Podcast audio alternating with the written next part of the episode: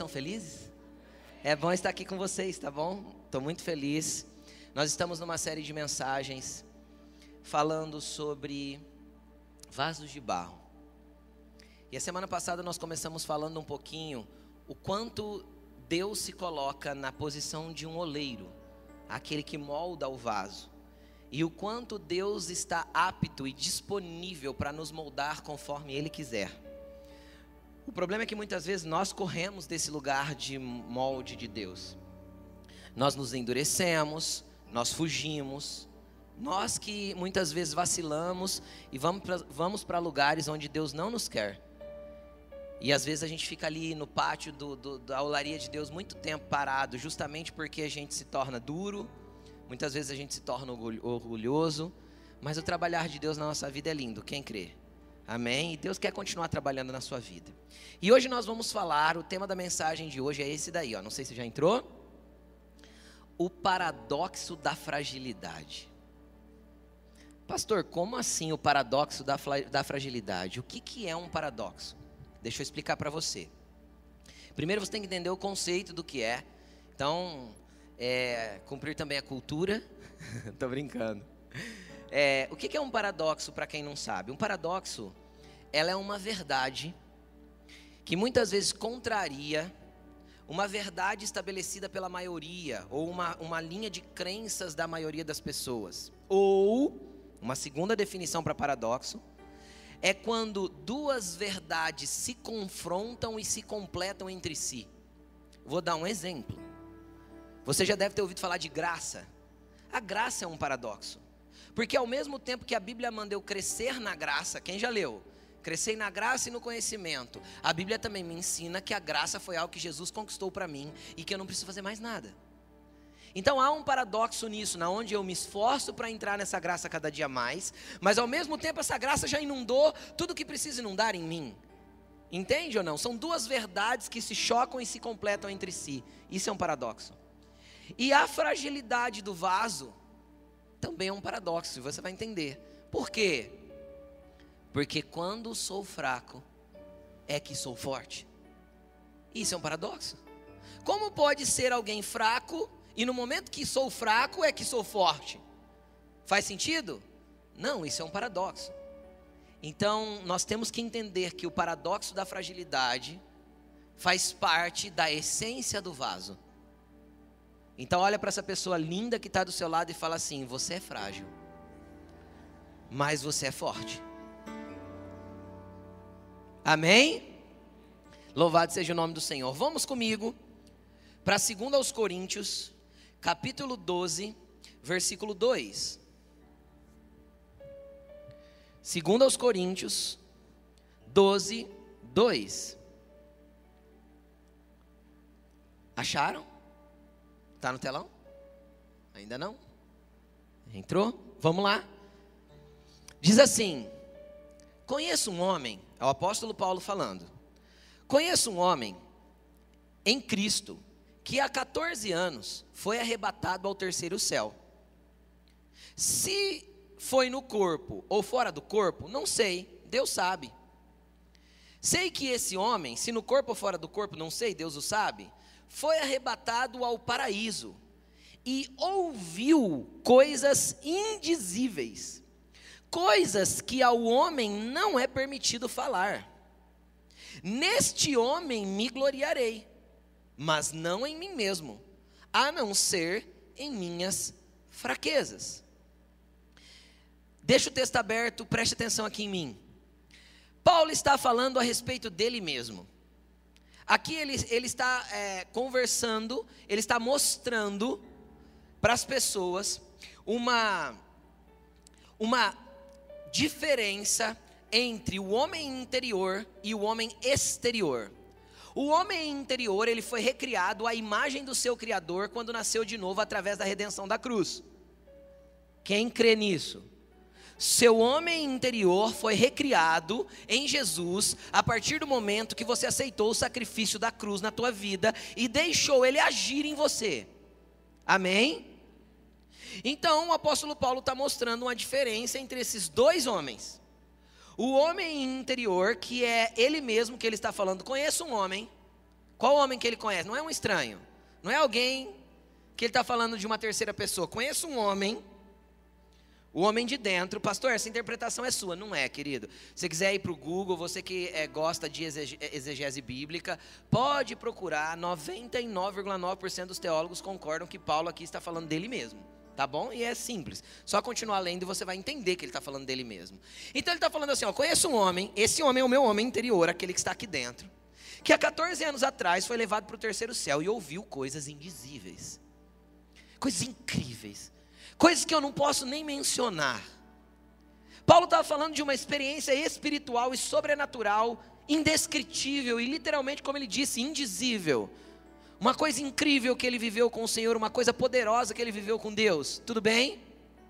Agora, isso só foi possível a partir do momento que ele tinha um ser aqui dentro, inundado pela graça e tocado pela glória de Deus e transformado segundo a imagem do seu Criador. Amém? Aí ele fala assim: neste homem espiritual, neste homem interior, eu me gloriarei, mas não em mim mesmo. Mas vamos continuar lendo o texto? Neste 5, neste homem me, gloria, me, me gloriarei, mas não em mim mesmo, a não ser em minhas fraquezas. Mesmo que eu preferisse gloriar-me, não seria insensato, porque estaria falando a verdade. Olha o que Paulo está falando. Mesmo que eu pegasse a glória desse homem interior e trouxesse essa glória para mim, eu não estaria, eu não estaria errando, eu não estaria sendo insensato. Por que eu não estaria sendo insensato?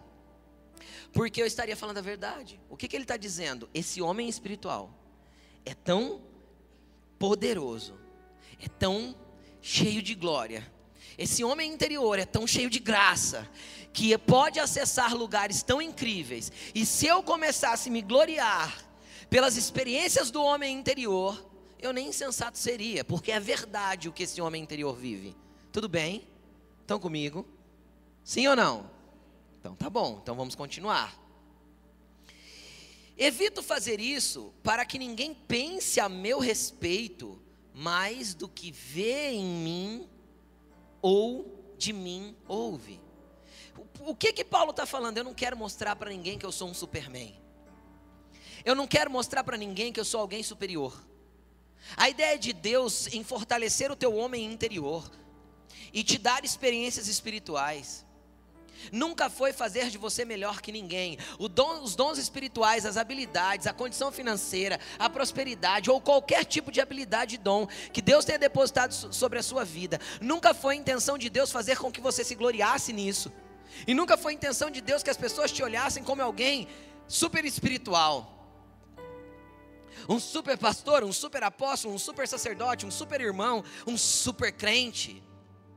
Deixa eu te explicar uma coisa: super-herói, querido, só na Marvel e na DC. Só no conto de fadas, eles não existem. Amém? Eles não existem. Não há armadura exterior que você coloque que te transforme num homem de ferro. Quem está entendendo o que eu estou falando? Não há soro que você injete em você que te transforme num Capitão América. Não há. Porque a ideia de Deus não é fortalecer a carcaça externa.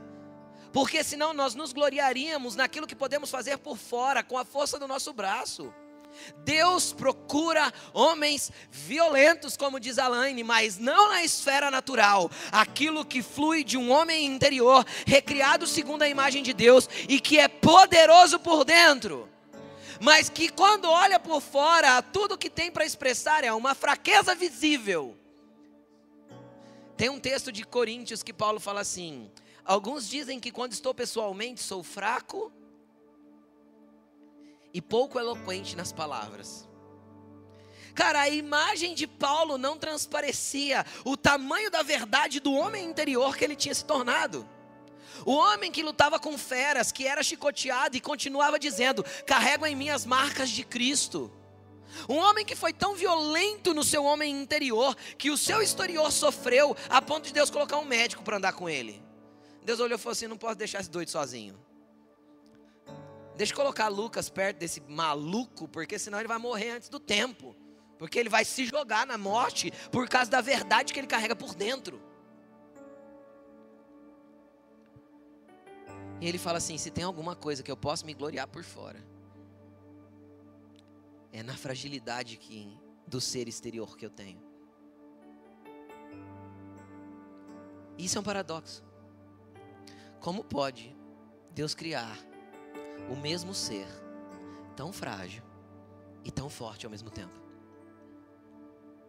Como Deus pode criar o mesmo ser como um vaso de barro? Por que o vaso de barro, pastor? Porque a excelência do poder é o que tem dentro. Porque vaso de barro, querido, primeira coisa, não tem beleza. Ninguém acha bonito um vaso de barro. E é frágil, deixa cair para você ver. Quebra mesmo, eu caí, quebrou. Deixa cair para você ver, quebra. Coloca uma planta lá dentro e, deixa as raízes dessa planta, planta crescerem. O que, que acontece? Arrebenta. Não há força num vaso de barro. Mas Deus escolheu vasos de barro para depositar tesouros. Porque não tem a ver com o exterior daquilo que você está vivendo, daquilo que você está vendo ao seu redor, não tem a ver com as circunstâncias, não tem a ver com aquilo que você está enxergando ao seu redor, tem a ver com aquilo que Deus quer fazer dentro do teu homem interior. Vamos continuar lendo o texto, versículo 7. Para impedir que eu me exaltasse, por causa da grandeza das revelações, o que, que Deus não quer?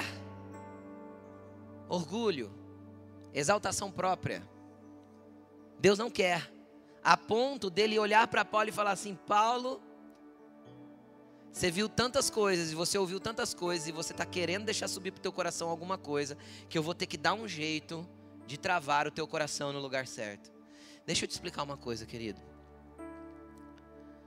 Toda dor sem aprendizado é inútil. Mas toda dor, com aprendizado, te tira mais forte no seu homem interior do que antes de você ter entrado nela. Então, às vezes, o teu exterior tem apertado, aquilo que está por fora tem doído, as dificuldades da vida têm assolado. Às vezes você tem passado noite em claro sem dormir preocupado, ansioso.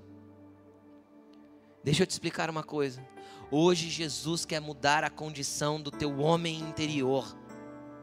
Hoje Jesus quer mudar a condição do teu homem interior, para que você nunca mais deixe o exterior afligir você, a ponto da tua alma governar a sua vida, porque você não foi chamado para andar pelo que vê, você não foi chamado para andar por aquilo que está te pressionando pelo lado de fora, e nem para deixar a força das emoções governarem a sua vida, você foi chamado para andar por fé e não por vista, para deixar que o governo do homem interior te coloque na exatidão do lugar que Deus te quer.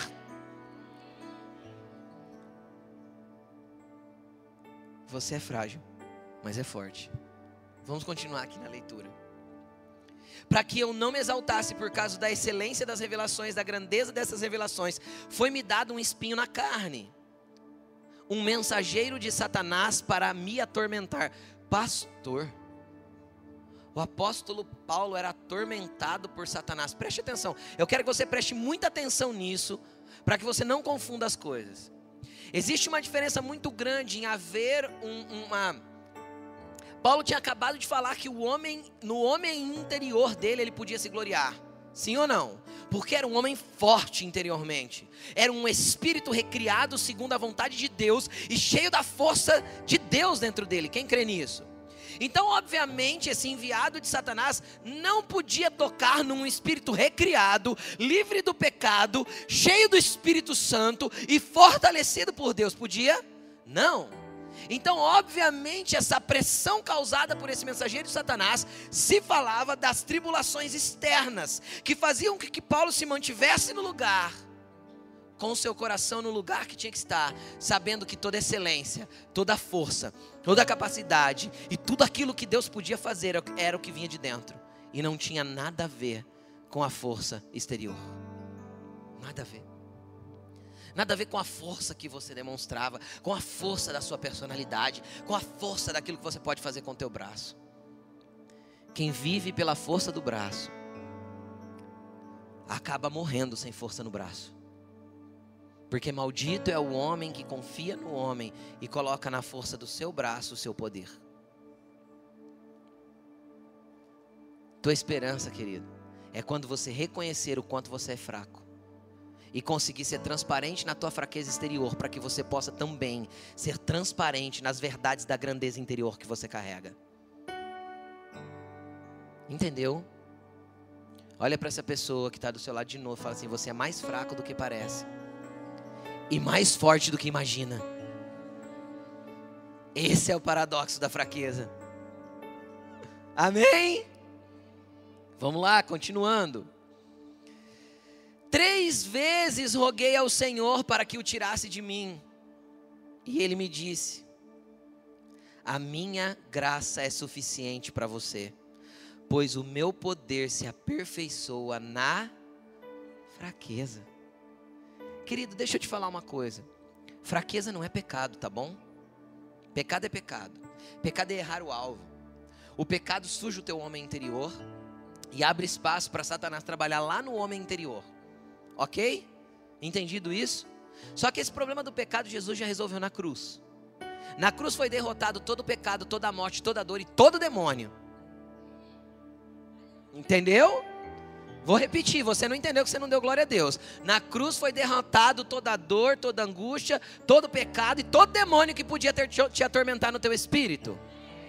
Satanás é um parasita, ele só trabalha a partir do espaço de sujeira que você libera para ele. Eu gosto de um exemplo que a Elaine sempre dá. De repente, você começa a perceber que. Eu não sei se é bem isso, tá, Elaine? Faz tempo que eu não ouço você falar isso, mas vamos lá, vai, vai funcionar. De repente, na sua casa, você começa a perceber que começa a aparecer barata, rato. Aí você descobre que lá debaixo da pia tem um saco de lixo que está trazendo as baratas e os ratos. Aí você pega, fecha o armário da, do, da, da, debaixo da pia ali, deixa o saco lá e fica matando as baratas que saem. Vai resolver? Não. O que, que você faz para resolver o problema de barata? O pecado é igual, enquanto você não abre os seus lugares ocultos e secretos, tira para fora o teu lixo, coloca na cruz de Jesus, ele te redime, te perdoa, te reconcilia, então ele limpa o teu homem interior e você é uma nova criatura para ter o exterior frágil sim, mas um interior vibrante em Deus e cheio da glória dele. Livre-se dos parasitas, demônios parasitas que tentam te encher de coisas que não são de Deus. Então, fraqueza não é pecado. Porque quando eu vou para o original da palavra fraqueza, significa simplesmente falta de força, debilidade no corpo, natural, a fragilidade humana. É isso que significa no grego essa palavra fraqueza. No original que foi escrito, a língua que foi escrito no Novo Testamento. Não tem nada a ver com fraquezas espirituais, tem a ver com fraquezas exteriores. Jesus olhou para ele e falou assim: Você quer que eu afaste de você toda essa pressão exterior, filho? Paulo orou três vezes. Acho que a hora que deu aquela apertada feia, quem já viveu uma apertada feia aí? Deu aquela apertada terrível. Deixa eu te falar uma coisa para você. Normalmente, se você é crente, né? Se você é de Jesus, a sua melhor versão é nos dias mais difíceis da sua vida. Por quê? Porque você corre para a cruz. Porque nos dias mais difíceis você volta para o jejum, você volta para a oração, você volta para Deus. Às vezes, o exterior que está te apertando é só o pai te gritando: volta para mim, porque sozinho você não vai dar conta.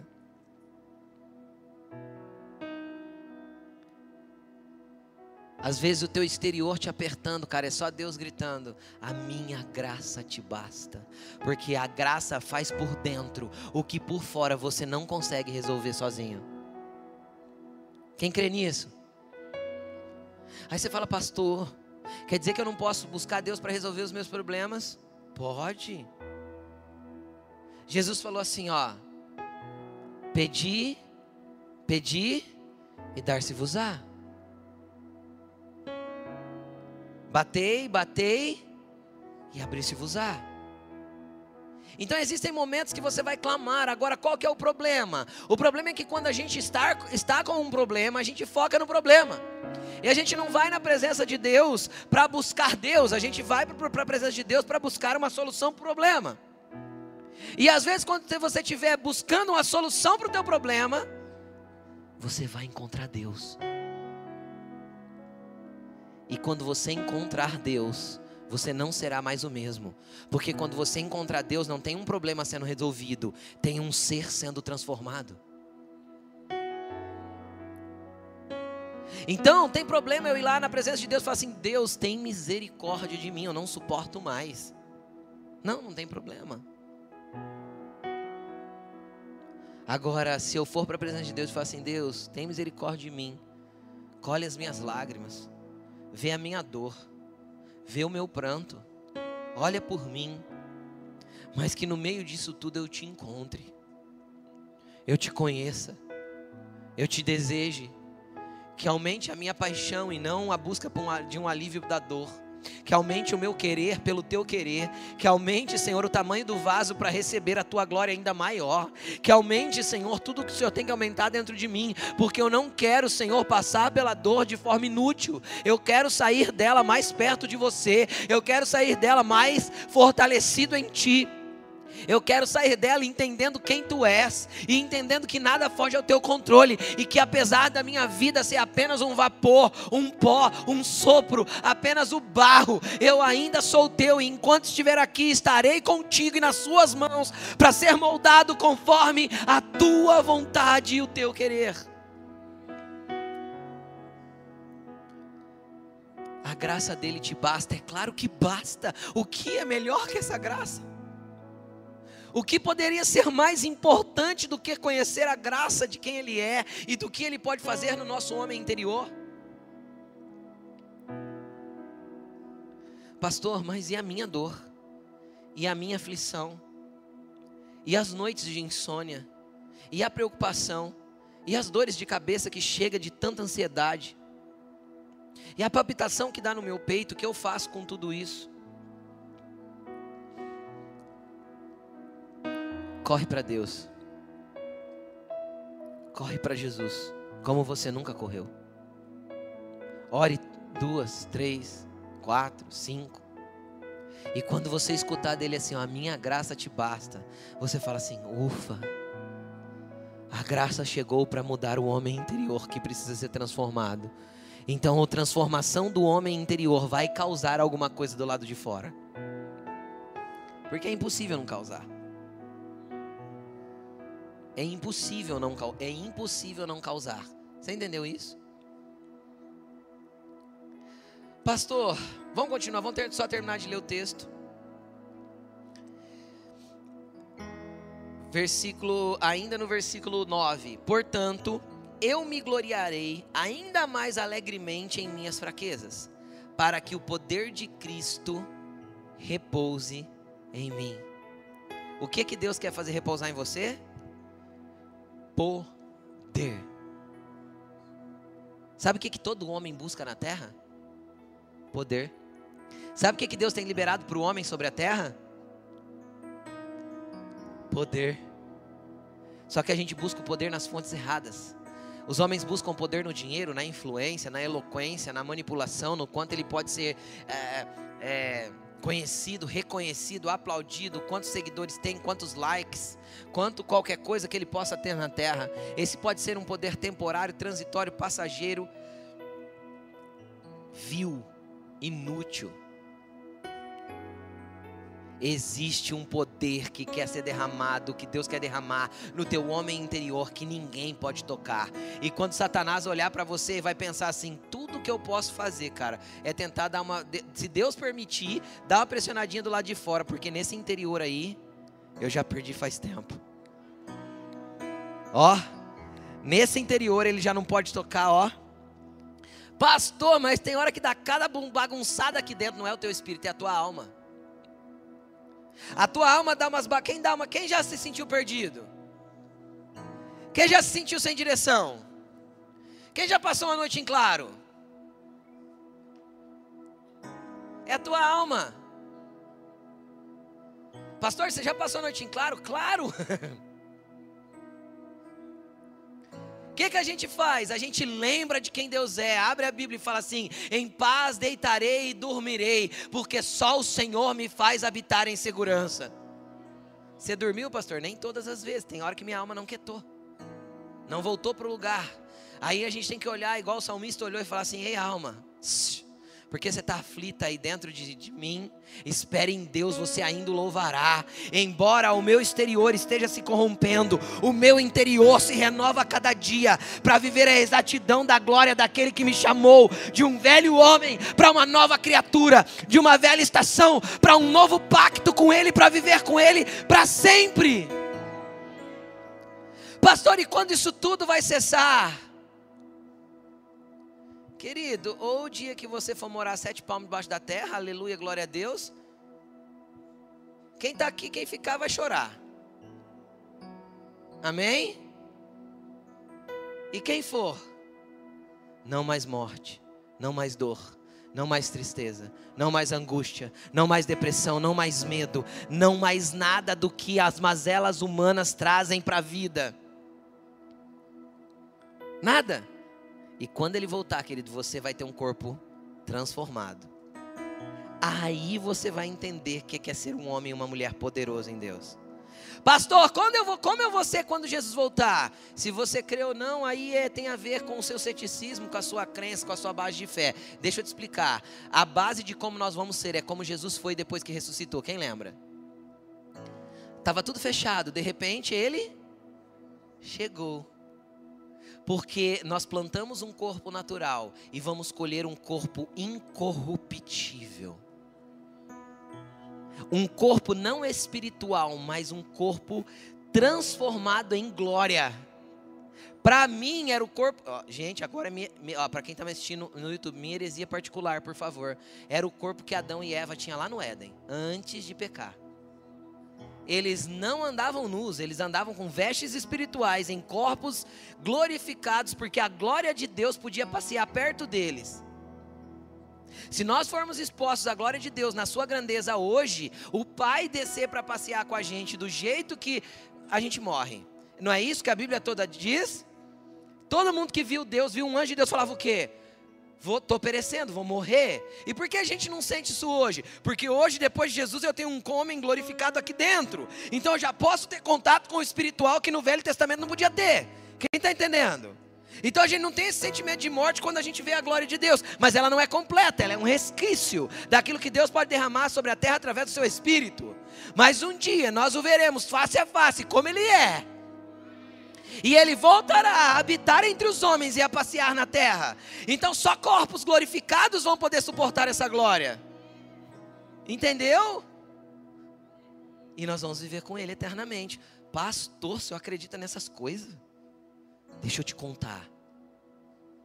Deus falou que Jesus vinha e Jesus veio. Jesus falou que ele morreria e morreu. Jesus falou que ele ressuscitaria e ressuscitou. Jesus falou que ele enviaria o Espírito Santo e enviou. Jesus faria que, falou que ele usaria 12 homens para pegar o evangelho no mundo inteiro e usou. Você está aqui como consequência do trabalho de Pedro, Tiago, Simão e todos os outros. Amém?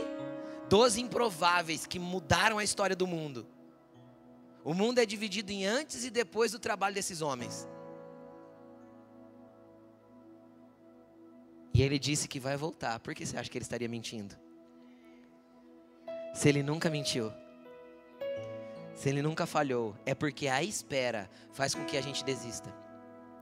Porque ele nunca fez na mesma geração que ele prometeu. O maior profeta que falou que ele viria foi Isaías, ele foi vir 700 anos mais tarde. O problema é a espera. A espera causa desesperança o teu homem interior nunca vai ficar desesperado porque você vive numa esperança eterna. Entendeu? Porque esperança que se vê não é esperança, é isso que está escrito. Esperança é aquilo que não se vê. Jesus vai voltar. De que jeito, pastor? Do jeito que ele explicou em Atos capítulo 1. Os anjos explicaram. Varões galileus, por que olham para o céu? Do mesmo jeito que ele subiu, ele desce. Ele vai vir vindo. Não é que ele vai aparecer nas nuvens, só algumas pessoas vão ver, não. Na nuvem vai ser um encontro. Encontraremos com o Senhor nos ares. Seremos levados para encontrar com ele lá, mas ele vai vir e os seus santos com ele na sua vinda, inclusive os que estiverem aqui. Vamos nos encontrar lá e vamos lá para o lugar que ele subiu. Onde ele subiu? Nos, no Monte das Oliveiras, em Jerusalém. Onde ele desce?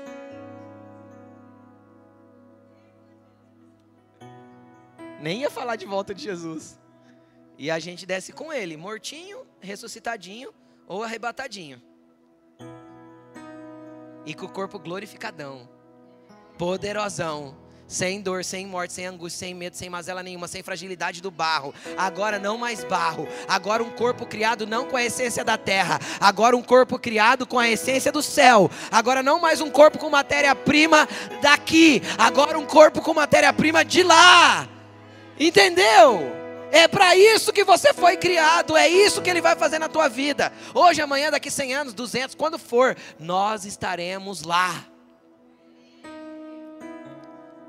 Os salvos de, todo, de toda tribo, língua, povo e nação, de todos os cantos, eras e tempos da terra.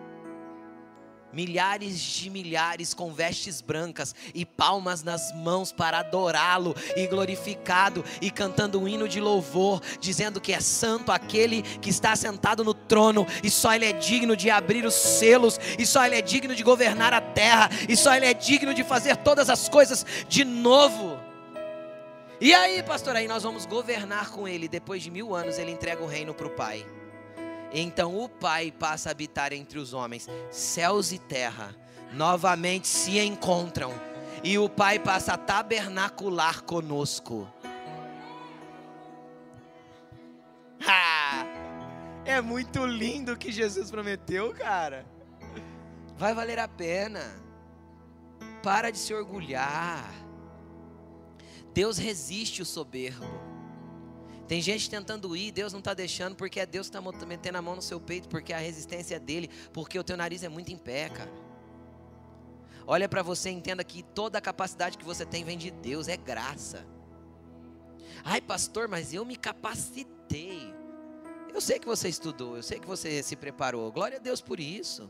Mas a expansão vem de Deus, a graça vem de Deus, o sucesso vem de Deus. Você é só um barrinho feinho. Entendeu? Cheio de pedrinha que de vez em quando tem que ser arrancada aí de dentro. Tem ou não tem? Mas a excelência, nós vamos falar semana que vem do que tem dentro, tá? Um pouco mais. Hoje eu quero falar um pouquinho mais da fragilidade. Pastor, por que eu tenho que passar isso na vida? Quem já perguntou por que, Deus? Você já perguntou? Todo mundo pergunta, gente. Porque quando tá doendo, dói, né, gente? Dói ou não dói? Por que, Deus? Por quê? Deixa eu ensinar para você o que Jesus. Evangelho de Jesus. Vamos usar as palavras dele, porque a, dele não dá para duvidar, né? João 16, 33. João 16, 33. Tá aí no telão? Eu lhes disse essas coisas para que em mim vocês tenham paz.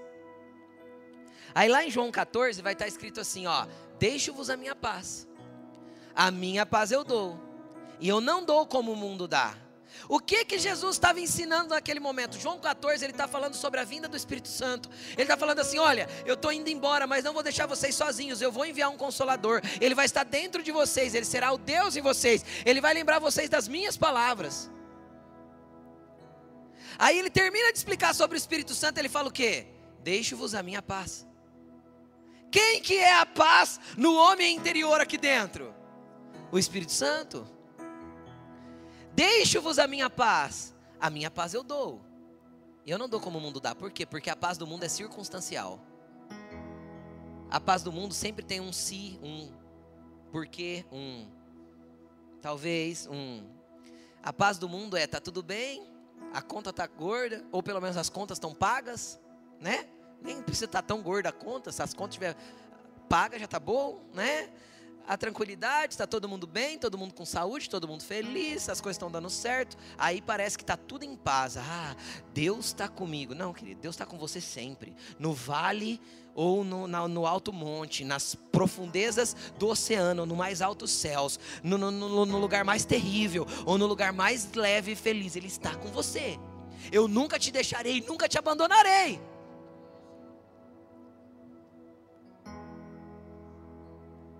Então a paz dele não tem a ver com o que está acontecendo por fora. A paz dele tem a ver com, com, com um estado de espírito. Não tem a ver com a tua alma. Não tem a ver com os seus gritos de desespero porque tem alguma coisa dando errado na tua vida. Isso é a tua alma gritando. Tem a ver com uma certeza interior de que você é guardado e seguro nele. É um estado de espírito. Aí ele fala assim, ó, em mim vocês tenham paz. Neste mundo vocês terão. Quem está no mundo aqui ainda? Todo mundo, gente. Você não saiu do mundo. O mundo saiu de você. Você não saiu do mundo. O mundo saiu de você, mas você não saiu do mundo. Tá bom? Quem vive no mundo? Trabalha no mundo? Ganha dinheiro do mundo? Sim? Sim?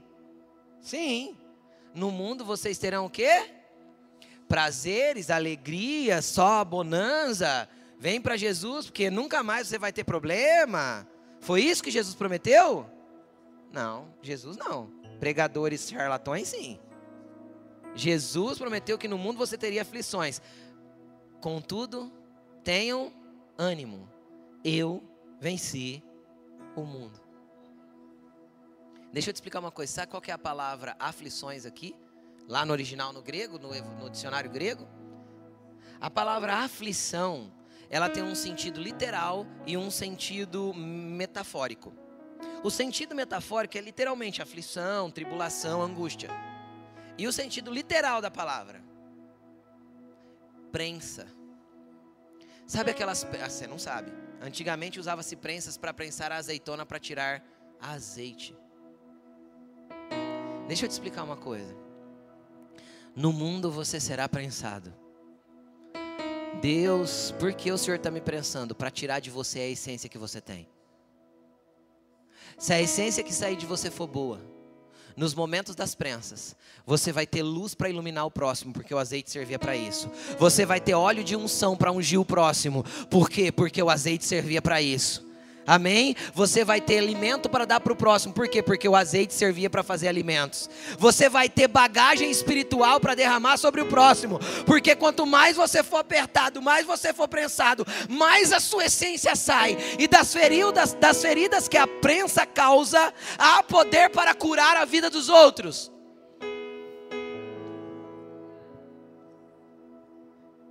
Que cada prensa, cada dor, cada aflição, cada ferida, você sai com uma cicatriz que mostra quem Deus é na tua vida.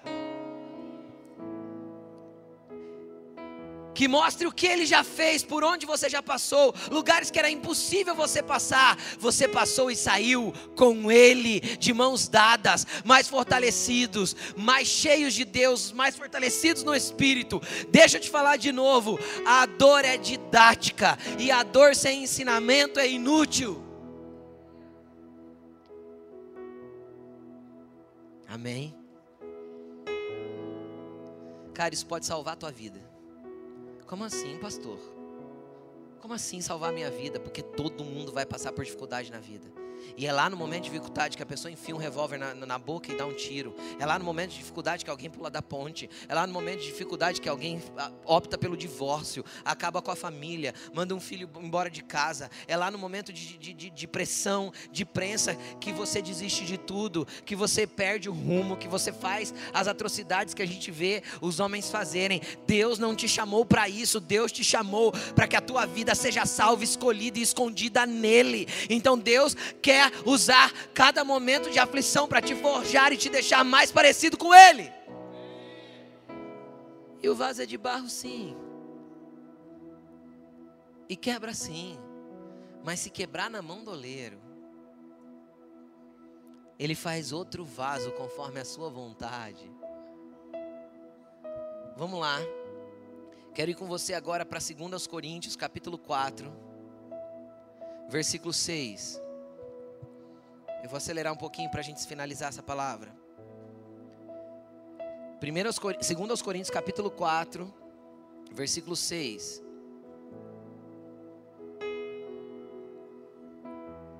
Abri errado, gente. 4, 6, abri 6, 4. Vamos lá. Pois Deus que disse: Das trevas resplandeça a luz. Ele mesmo brilhou em nossos corações para a iluminação do conhecimento da glória de Deus na face de Cristo. Essa é a, a excelência do poder. Nós vamos falar semana que vem. Vamos, vamos continuar. Temos esse tesouro em vasos feinhos, fraquinhos, incompletos, incapazes, desprezíveis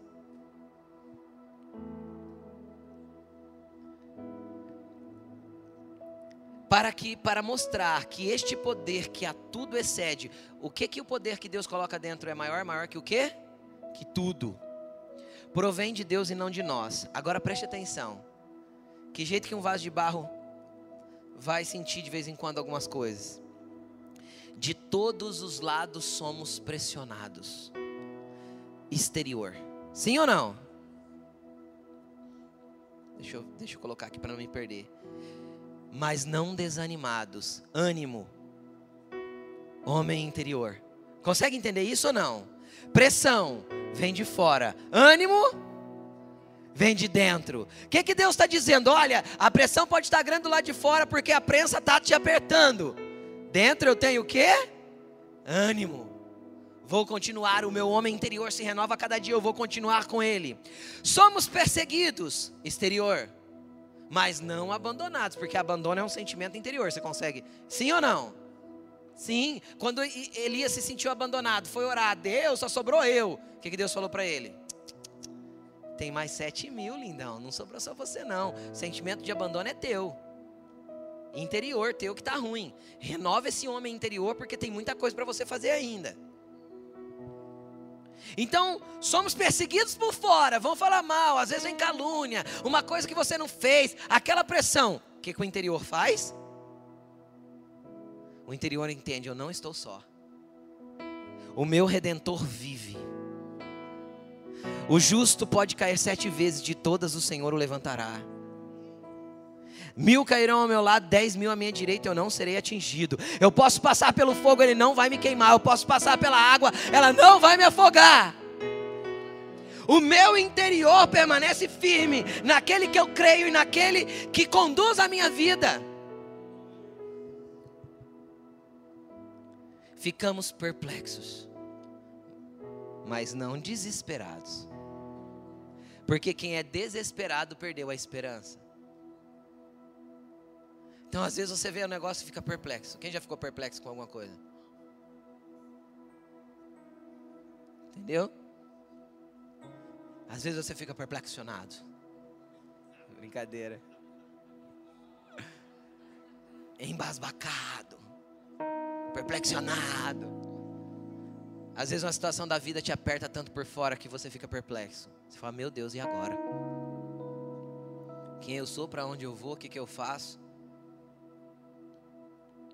Mas às vezes perplexo por fora, sem desespero por dentro. Porque o teu homem interior, cara, é muito mais forte do que você imagina. O teu homem interior não foi chamado para se desesperar. O teu homem interior foi chamado para olhar para o céu e falar: O meu redentor vive. Estou bem certo que Ele é poderoso para fazer tudo e muito mais, além daquilo que eu penso ou peço. Eu continuo na roda do oleiro.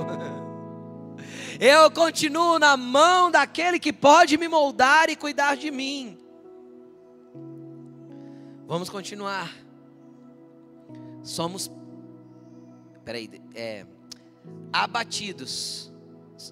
É desesperado. Somos perseguidos, mas não abandonados. Abatidos, mas não destruídos.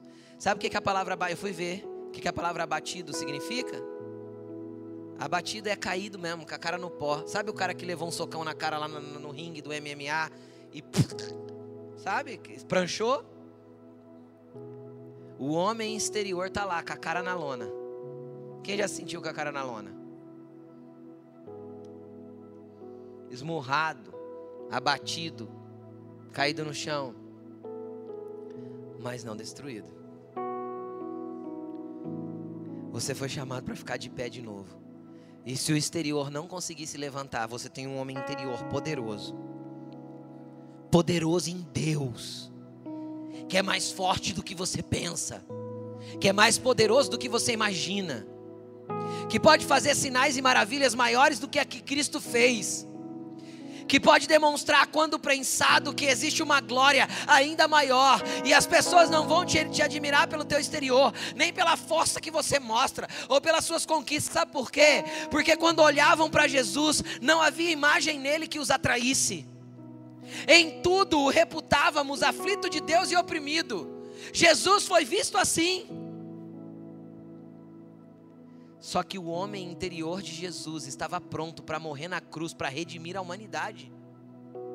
Por fora ele não demonstrava grandeza nem poderio nenhum, mas por dentro tinha um homem interior pronto para te redimir. Que o teu homem interior esteja pronto para viver com ele eternamente. E saber que as aflições da vida são transitórias e passageiras, nada dura para sempre. Olha para a pessoa que está ao teu lado e fala assim: nada dura para sempre. Vai passar, fala para ele, vai passar. Aprende com a dor.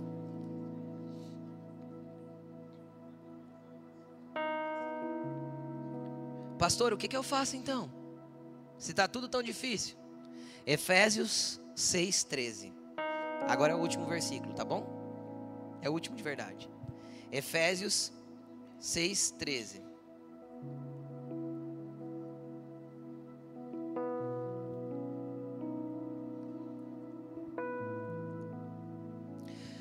Por isso, vistam toda a armadura de Deus. Pera, pera, pera, pera, pera. A armadura servia para proteger o quê? De um soldado? O exterior. Só que Paulo fala que tem uma armadura que não é para o exterior. É para quê? Para o homem espiritual que você tem dentro de você. Então não importa o que está acontecendo lá de fora. Se você tiver uma armadura fincada no homem interior, totalmente vestido, cara, não tem como você cair.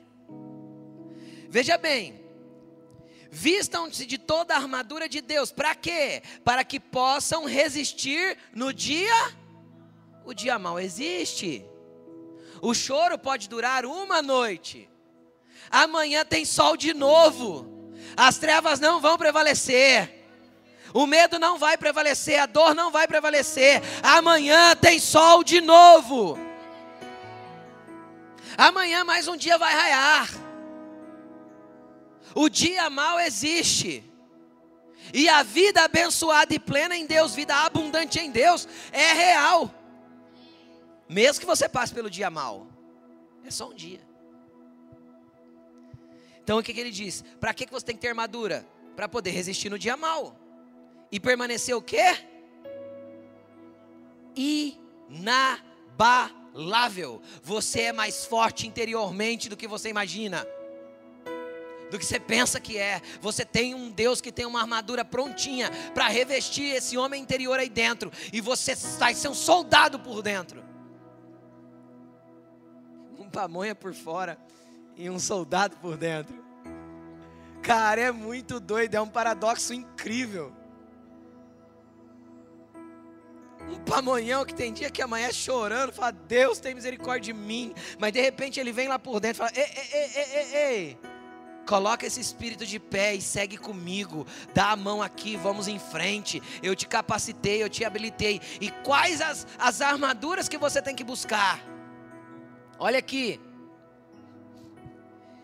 no dia mal e permanecerem inabaláveis depois de terem feito tudo. Ou seja, quando você está inabalável, você vai agir condizente às guerras que você está vivendo, às lutas que você está passando, amém? Aí ele diz assim: assim mantenham-se firmes, cingindo-se com o cinto da verdade. Sabe o que é interessante no original? Não é cinto, é cinturão. O que era o cinturão? Era a primeira coisa que o soldado colocava meio aqui na lombar. Por quê? Porque aquilo dava estabilidade para o tronco do soldado para carregar todos os pesos da arma. Porque ele carregava uma espada pesada, às vezes ele carregava é, eu acho que é broquel o nome, que é aquele, aquela coisa com a bola de pontas na, na ponta. Ele carregava muitas coisas pendurados ali que ele precisava ter estabilidade no tronco. Então a primeira coisa que ele tinha que ter para estar tá firme na armadura era o quê? Cinturão. Então o cinturão vai te manter de pé, firme. Revista-se do cinturão da verdade. O que é que te faz cair? A mentira, o engano, o erro. E onde está a verdade? A verdade é um conceito de regras? Não, a verdade é uma pessoa. Eu sou o caminho, a verdade e a vida. Deixe ele revestir você de quem ele é e que a verdade seja estabelecida na tua vida. Então, o que é a verdade? A verdade é que tem dia que está ruim. e tem dia que eu tenho que pedir oração. Eu não pedi para você orar por mim? Está orando? Para de orar, não. Não pedi para você pedir para Jesus mandar umas peças de reposição lá, ano 1990? Continua orando. 1980. Ah. Eu quis me deixar 10 anos mais novo sem querer. 80, vocês estão atentos, hein? Aleluia! É. 1980 eu nasci, tá bom? Aqui é raiz, irmão. Vamos continuar. Não é essa Nutelice de hoje em dia. Ai. Vamos continuar. Amém? Vamos continuar, vamos continuar. O que, que aconteceu? Eu perdi tudo que eu estava falando. Você se revista do cinturão da verdade. E assim, mantenha esse. É, perdão, gente, estou lendo de novo. Vestindo a couraça da justiça. O que, que era a couraça? É o que ia por cima do cinturão. Uma capa de couro, para não deixar as partes é, de ferro da armadura machucar o corpo era uma, um, uma cobertura de couro. E, e essa couraça é do que? De justiça. O que que tem que te cobrir? Um, um, caminhar justo, uma cobertura do que é certo. O que é certo é certo e o que é errado é errado. Então, no momento da aflição, ai, eu vou pedir um dinheiro para o agiota. Errado. Você está saindo da justiça de Deus. Você está andando para um caminho errado. Ah, no momento do desespero, eu vou fazer, eu vou fazer escolhas que não tem a ver com os princípios de Deus e com a sua justiça. Errado. Você está tirando a couraça. Vista-se da couraça da justiça. Tendo os pés calçados na prontidão do Evangelho da paz. Conheça o Evangelho, ele vai trilhar os teus caminhos. O que vai conduzir os seus pés no caminho certo é o conhecimento do Evangelho que vai te conduzir para o lugar certo. Senão as suas decisões vão ser equivocadas, fora da vontade de Deus. E aí você só prolonga a sua dor. Olha para essa pessoa que está do teu lado e fala assim: você consegue prolongar a sua dor. Muito, muito. Quando você consegue prolongar a sua dor? Quando? Quando você age em desacordo com a palavra de Deus e em desacordo com aquilo que o oleiro está querendo fazer em você. Então, assim, ó, vai para a roda do oleiro logo que dói menos. Entendeu? Continuando. Além disso, usem o escudo da fé, com o qual vocês poderão apagar todas as setas inflamadas do maligno. Preste atenção, todas as partes da armadura é para defesa, você percebeu? Só o escudo, ai, perdão, estou falando errado. O escudo, a couraça, o cinturão, o capacete, é tudo para defesa. Por quê? Porque Deus quer o teu homem interior forte. Sem mácula, sem mancha, sem as dores, sem. Ele não quer que bata lá dentro. Entendeu? Aí ele fala: o, cinto, o, o escudo da fé. Por que o escudo da fé? O que, que ele vai dizer aqui? Com o qual vocês poderão apagar todas as setas inflamadas do maligno. O que, que o inimigo vai tentar fazer no dia da dor? Encher a tua cabeça com seta de minhoca. Sabe aquelas coisas de minhoca que entra na cabeça? Aquele monte de pensamento torto, que não tem nada a ver com Deus, não tem nada a ver com o Evangelho, não tem nada a ver com as decisões que Deus tomaria. É o que Satanás vai fazer. O que, que você tem que ter nessa hora? Fé. Ai, não vai dar certo. Ai, não vai conseguir. Ai, nós não vamos avançar. Ai, eu não vou poder. Ai, eu não vou conseguir. Cara, tá faltando fé. Levanta esse escudo aí. Isso é só Satanás mentindo para você. Entendeu? Fala,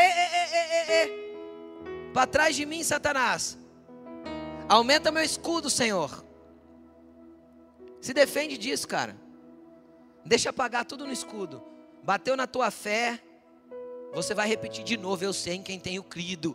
Estou bem certo que é poderoso para fazer tudo e muito mais além daquilo que eu penso ou peço. Fé. Sem fé é impossível agradar a Deus. Por quê? Porque Satanás vai encher a cabeça de minhoca.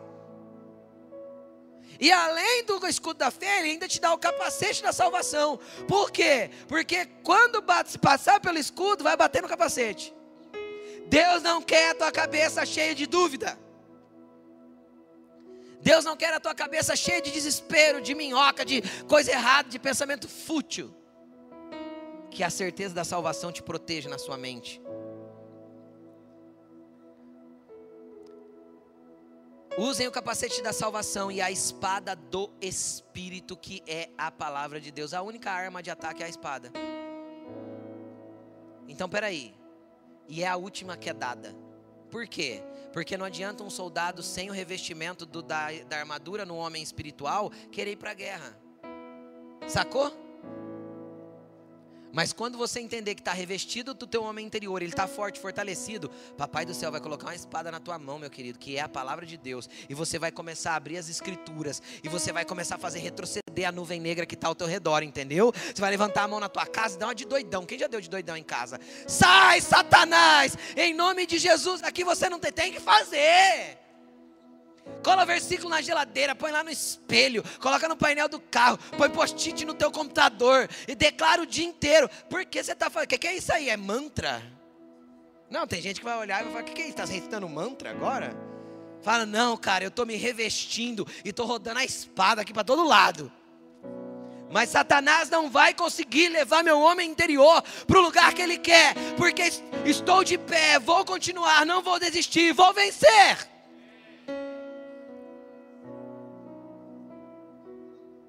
E sabe qual que vai ser as pessoas que vão encostar em você? Muitas delas. Quem já viu essas coisas? É igual médico dando diagnóstico, né? Eles, eles iam falando e eu repreendendo. Uhum.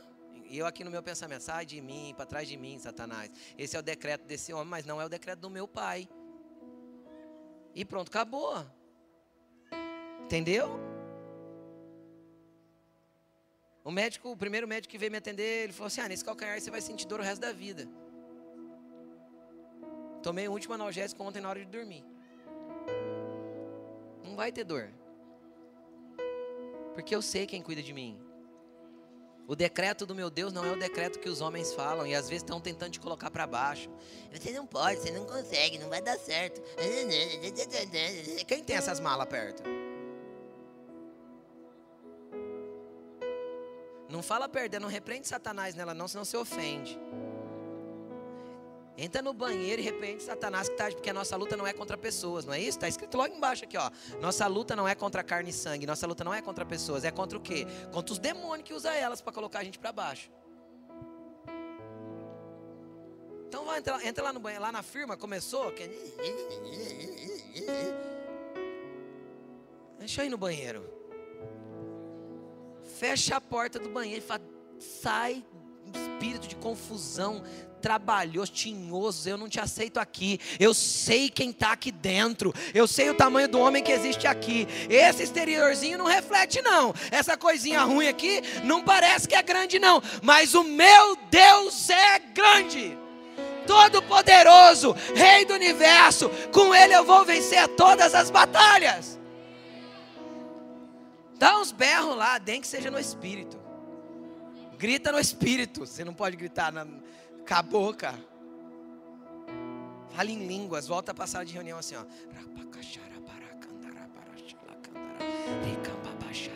Você vai ver, não tem demônio que fica, filho. Não tem, não tem. Os, os demônios que usam os tinhosos, cai tudo por terra. Entendeu? Passei por um monte de coisa esses dias, né? Aí você vê nitidamente os enfermeiros que é benção e os enfermeiros que é endemoniado. A hora que vem relar em mim, você sente, você sente, a Laine viu? Ai, demônio. É lógico que era o demônio usando para fazer aquilo, sabe? É óbvio. O que, que nós começamos a fazer aí, Alaine? Antes de chegar qualquer um, nós já orava. Deus, nós proibimos o demônio de usar esse ser que vai vir aí. Aí chega os enfermeiros carinhosos. Sabe? É verdade, gente. Tem que orar mesmo. Por quê? Porque senão às vezes atrapalha, te pressiona exteriormente, sendo que é só uma rodadinha de espada. Entendeu? É só um espada do espírito neles. Você tem um homem guerreiro aí dentro, uma mulher guerreira aí dentro. Olhe de novo para essa pessoa assim, ó, fala assim para ela, no paradoxo da fragilidade. Por fora você é feinho e sem graça, fala para ele. Mas aí dentro tem tanto poder, tem tanta glória, tem tanta unção que você pode muito mais do que você imagina. Coloque-se de pé glorificando e vamos adorar o Senhor. Oh, o teu redentor vive, ele é poderoso. Pastor, e quando doer? quando doer, cara, vai lá para Efésios. Busque as armaduras de Deus. E uma vez que o Senhor revestiu você do seu homem interior com elas, você vai começar a celebrar.